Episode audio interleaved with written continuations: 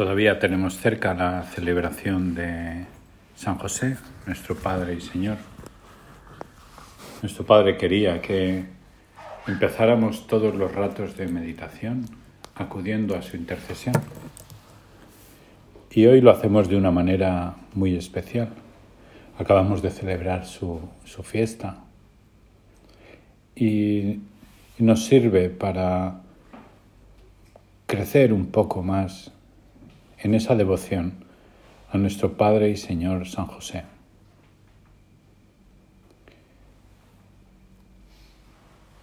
Tiene un papel especial en el Opus Dei y tiene que ayudarnos en nuestro camino hacia la santidad. Y empezamos este rato de oración acudiendo a ti, San José Quizá pidiéndote perdón porque te descuidamos un poco. No acudimos sabiendo lo eficaz que es tu intercesión, porque después de la Virgen vienes tú. Y la Virgen va directamente después de Jesús. Cuando estaba en Roma el año pasado, uno de los que se ordenó conmigo era de la Comisión de Canadá, el administrador. Y, nos contó el viaje del padre en el año 2019. Y precisamente nos lo contó alrededor de la fiesta de San José, porque nuestras hermanas de Canadá le prepararon un regalo en nombre de todos, pero como siempre vosotras tenéis las ideas y lo ejecutáis mejor que nosotros. Y en esta ocasión le, prepararon al padre una sorpresa. Al principio le, le sorprendió porque era una piña, una piña grande, que se desmontaba y dentro aparecían siete medallitas de sagrario de San José. Y es la simbología, ¿no? El padre de la familia que reúne a toda la familia como una piña y en el interior lo que hay es esa devoción eucarística. ¿Qué papel tuvo San José en el primer sagrario? ¿Cómo se implicó? Y recordamos pues esa oración de nuestro Padre pidiendo desesperadamente las cosas que le faltaban para poder abrir el primer sagrario de la obra, la ilusión que le puso. Y cuando se sintió impotente, entonces confió en San José y, y respondió contundentemente, poniéndole enseguida todos los objetos que le faltaban. Ha llegado un señor con barba y ha dejado este paquete. ¿Y cómo se llamaba? No ha dejado su nombre. Siempre en la sombra, José, en verdad. La, la, devoción a San José, además, pues empezó bastante tarde. Sabemos, nuestro padre nos lo decía, que bastante, o sea, 1400 años sin que hubiera ningún culto público. Aparecía en algunos escritos. Se le alababa su discreción, varón justo, como le llaman en el Evangelio, su silencio, su humildad.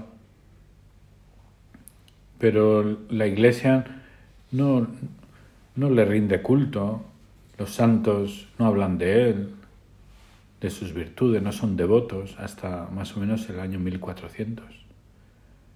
En 1500 por primera vez se le llama abogado todopoderoso de la Iglesia. Es Santa Teresa la que desarrolla quizás de manera práctica la devoción a San José con esos doce conventos en su nombre, porque era el padre de la familia, el que cuidaba sacaba adelante con su trabajo.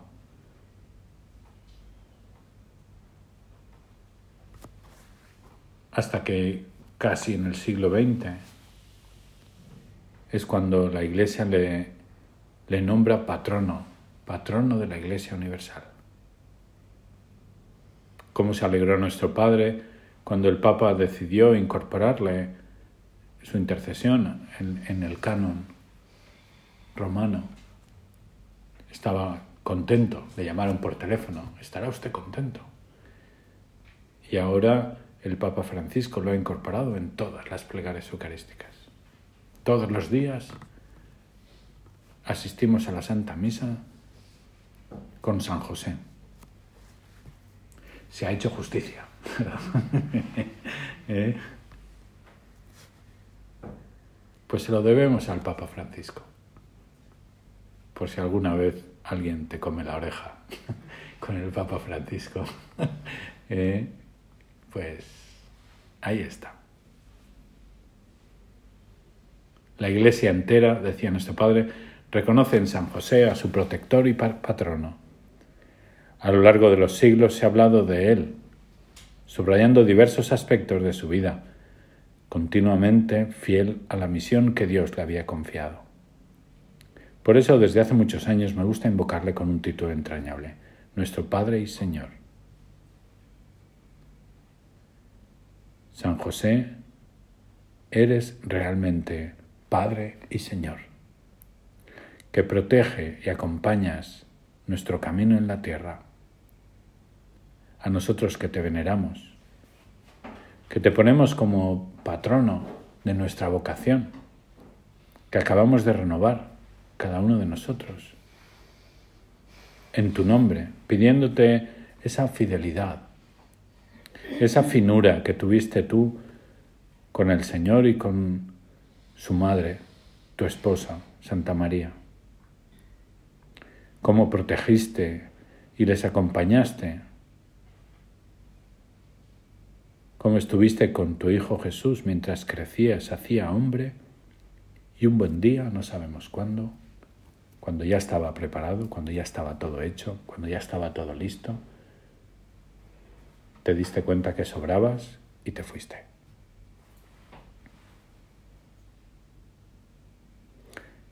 José es modelo excepcional de santidad, de humildad, de trabajo, de tantas cosas. ¿Cuánto tenemos que aprender de ti?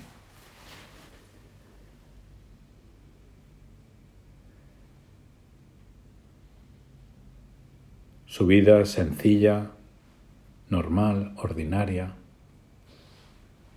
años de trabajo siempre igual, como nosotros, ¿verdad? Que a veces nos quejamos de nuestra vida monótona y nos podemos animar pensando en, San José.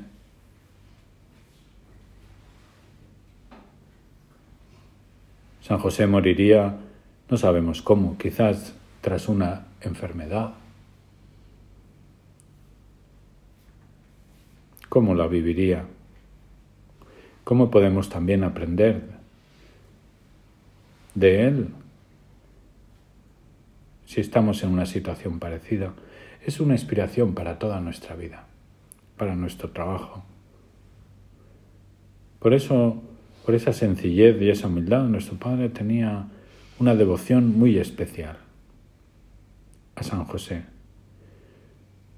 Y siempre que hablaba de trabajo, hablaba de José, del valor divino del trabajo, trabajar con Jesús. Eso es lo que hacía José y nosotros nos inspiramos en Él para nuestro trabajo. Así es como tenemos que trabajar. Siempre que hablaba de vida interior, hablaba de José, maestro de vida interior. No ha existido una persona que haya tratado más de cerca a Jesús y a María. Y así queremos ser nosotros también. San José, ayúdanos Inspíranos en nuestro trato con Jesús y con María. Queremos imitarte. Ayúdanos a profundizar en ese trato cariñoso, entrañable con ambos, de manera que nos unamos siempre, los tres. Y siempre que hablaba nuestro Padre del celo por las almas, del proselitismo, del apostolado, siempre salía José. Que es una tarea complicada. Vocaciones, que los tiempos están revueltos. Y nos animaba nuestro Padre, citando pues ese texto del Antiguo Testamento, id a José. Id a José. Vamos a ti, San José, ayúdanos, ayúdanos en nuestra vida interior, ayúdanos también en, en nuestro afán apostólico y proselitista en nuestra generosidad, en corresponder a las llamadas del Señor, en nuestra vida ordinaria. Porque es así como luego el Espíritu Santo dará su fruto y vendrán tantas vocaciones. Dependen de nuestra correspondencia.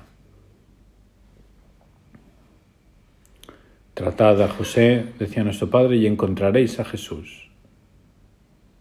Tratad a José y encontraréis a María. y de esa Trinidad de la tierra ascenderemos a la Trinidad del cielo. Tres corazones, pero un solo amor.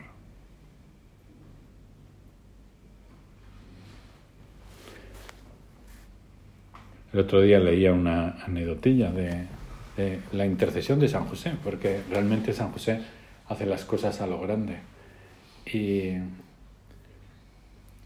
cuando, cuando estaba en, Roma hablábamos de cosas de curas, porque no estábamos preparando para ser curas, pues entonces pues era, eh, siempre es eso que te llama la atención hasta que te toca, ¿no? Cuando te toca lo agradeces mucho, o sea, que te hablen de cosas de estas.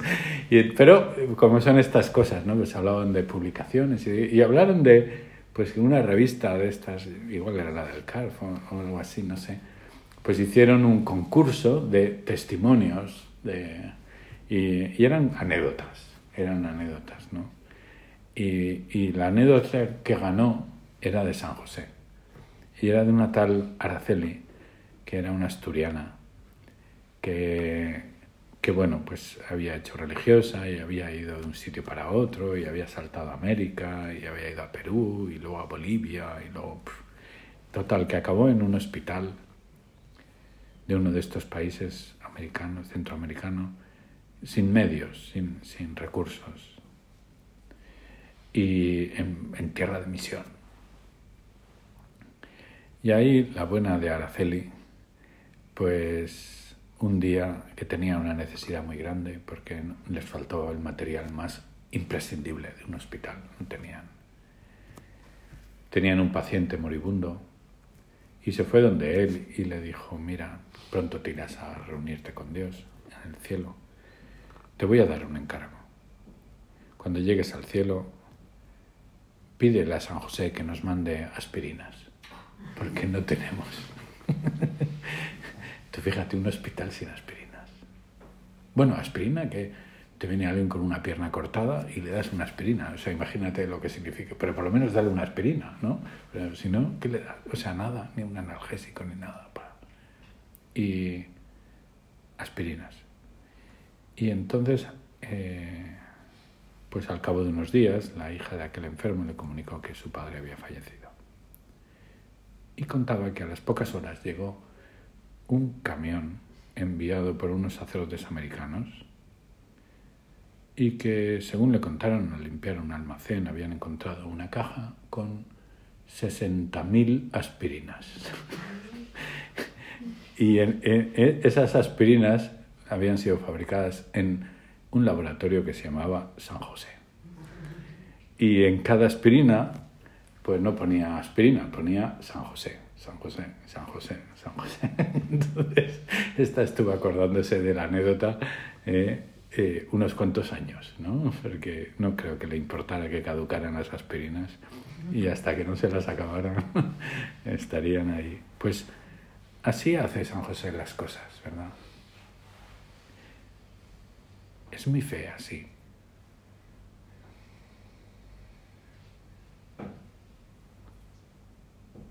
Vamos a confiar en San José. Vida interior, trabajo, afán apostólico, cuidado de la casa, cuidado de los nuestros, cariño.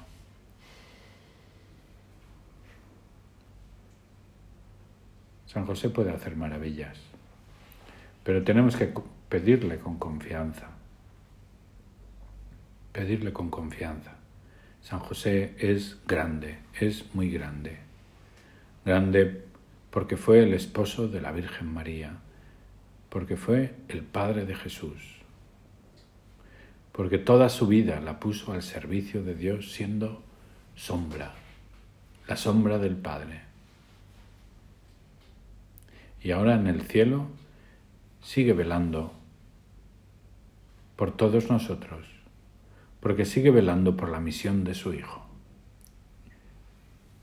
y también por la de su esposa, porque su hijo la nombró madre de todos los hombres y le pidió que cuidara de nosotros. ¿Qué va a hacer ahora San José? Cuidar de nosotros. Es nuestro Padre y Señor, San José. Vamos también nosotros a José en todas nuestras necesidades materiales y espirituales, en nuestros problemas también espirituales, nuestras luchas interiores. Cuando te sientas atascada por un punto de lucha que no sale, no, no, no consigues.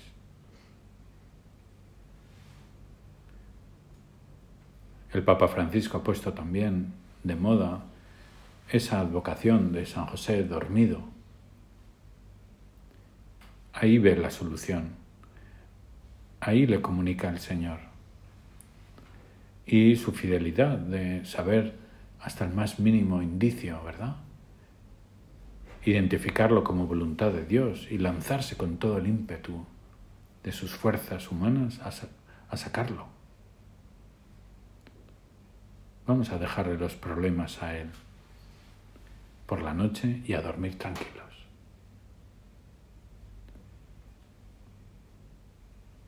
Vamos a hacer lo que Él nos diga. ¿Y qué podemos aprender de José? El Papa Francisco nos, nos, nos propone cinco o seis características de, de San José que nos pueden ayudar en este rato de oración. La primera de todas es la ternura. San José tierno, San José amante, delicado con su hijo, con la Virgen María. San José buena persona. San José que sabía expresarlo con actitudes concretas, tener paciencia, no dar importancia a las limitaciones de los demás, a las quejas de los clientes y su cara dura, ¿verdad? que buscaba regatear. ¿eh? leía un librito sobre San José, medio novelado o así, y, una de las, de, las cosas que resaltaba de San José era cuando tenía que poner el precio justo. El precio justo era lo que podía pagar.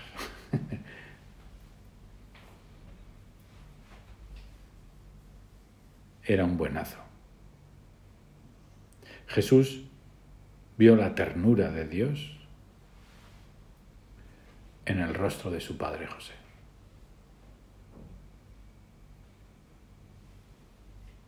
Y así tendría que ser nuestro rostro también, tierno. Tenemos que aprender la ternura de José en el trato con los demás, tierno ante las limitaciones y defectos de los demás. El mensaje central de la revelación de Cristo es la misericordia, misericordia que se puede identificar con ternura, ternura ante las limitaciones de los otros, ante las faltas de los demás. Es la ternura de Dios ante nuestras faltas también. También tenemos que sentir la misericordia de Dios tenemos que sentirnos perdonados, amados de nuevo, olvidadas nuestras faltas, pasadas. A veces el demonio mete el dedo con su uña asquerosa y revuelve. ¿Confiamos en la misericordia de Dios? Pues todo eso fuera. Ningún remordimiento. Nada hay más grande que el amor de Dios y su misericordia. Y de la misma manera hemos de mostrar nosotros esa ternura ante los demás.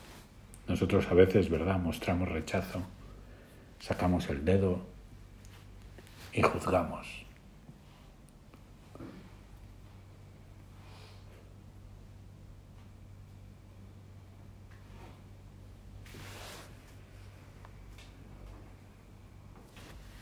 También San José, dice el Papa, es el padre en la obediencia, su actitud de obedecer, de preocuparle exclusivamente la voluntad de Dios. Jesús aprendió de José a obedecer a Dios. ¿Cuántas veces se lo diría?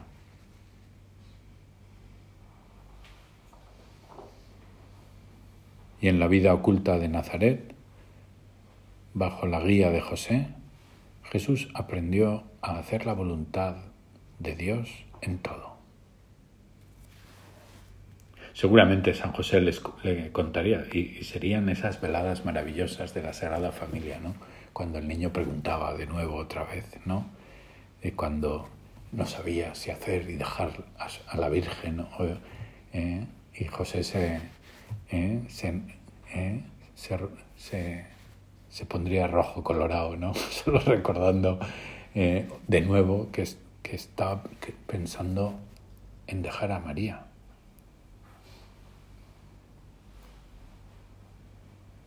O cuando el ángel le avisó para que escaparan de noche a Egipto.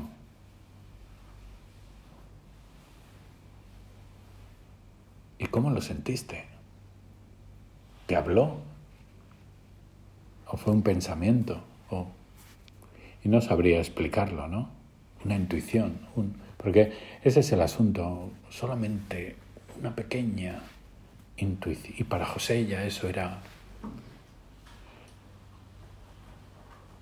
Nosotros cómo, cómo, cómo actuamos, ¿verdad? Porque tantas veces nos aferramos a nuestro juicio y aunque nos demos cuenta de que la voluntad de Dios va por otro lado,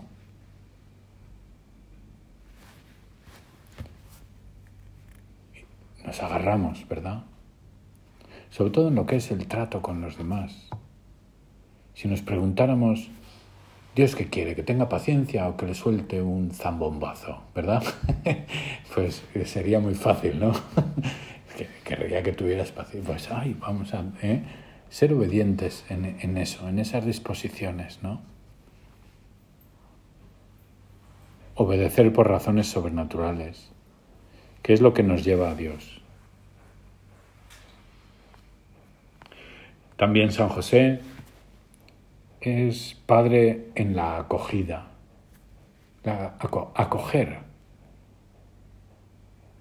Aquí el Papa hace referencia a ese, a ese a esa respuesta de, José después de pretender repudiar en secreto a la Virgen María, que el ángel le dice que, que acoja a su esposa, que reciba, a pesar de nosotros mismos, a pesar de nuestras dudas. Para acoger hace falta mucha fuerza espiritual y no tener miedo. Y tenemos que acoger a todos sin excluir a nadie. Primero a los más cercanos. Si no acojo a los más cercanos, ¿cómo vamos a acoger a, a los que están lejos? Pero también hemos de acoger a los que están lejos de Dios. Eso es probablemente lo que les va a acercar. Si tenemos parientes que están alejados de Dios, eh, no hay que soltar sermones, hay que acogerles con nuestro cariño, con nuestro amor.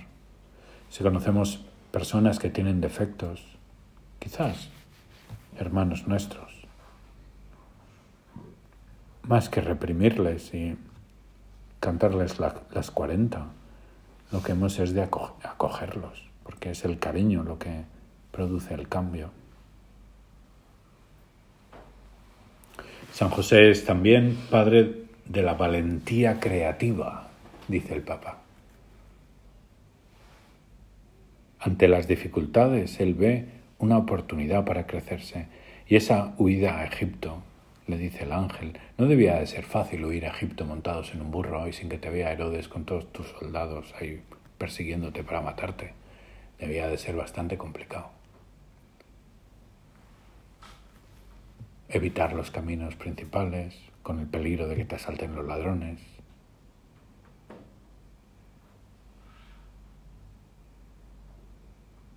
De hecho, es uno de los gozos de San José precisamente el conseguir llegar a Egipto. Eh, el dolor es, pues la huida y luego al llegar allí y poner a salvo a Jesús, la tranquilidad y el gozo de haberlo conseguido. Si no hubiera estado José, ¿qué hubiera hecho María? Esa valentía creativa de saber rehacer su vida en un país extraño, sin saber el idioma, sin tener sus herramientas, teniendo que hacer todo. Por eso San José es custodio de la Iglesia, de la Iglesia Universal. Y también es patrono de, de las personas perseguidas, de los pobres, de los emigrantes. Tenemos que acoger como acogía San José con esa creatividad también. También José era, puede ser considerado como padre trabajador. Toda su vida trabajando y convirtiendo su trabajo en, en la obra misma de la salvación. Qué importante es que Jesús se pasara 30 años trabajando. Pues se lo enseñó José. Tomó la profesión de su padre José. La redención la comenzó trabajando con su padre José, mejorando el mundo. Somos colaboradores de Dios en su creación perfeccionándolo, llevándolo a la perfección con nuestro trabajo. Y eso es lo que sentiría José trabajando con su Hijo Dios. Y también José es el Padre en la sombra, siempre a disposición del Señor, de su familia, oculto, sin una sola palabra de protesta, obediente en todo pero fundamental. Sin un padre como José, Jesús no hubiera podido nacer, no hubiera podido desarrollarse, no hubiera podido llevar a cabo su misión salvadora. Acudimos a José y le pedimos con esa oración que compuso el Papa Francisco, terminamos así nuestra oración. Salve, custodio del Redentor y esposo de la Virgen María. A ti Dios confió a su Hijo. En ti María depositó su confianza. Contigo Cristo se forjó como hombre. Oh bienaventurado José, muéstrate Padre también a nosotros y guíanos en el camino de la vida. Concédenos gracia, misericordia y valentía y defiéndenos de todo mal. Amén.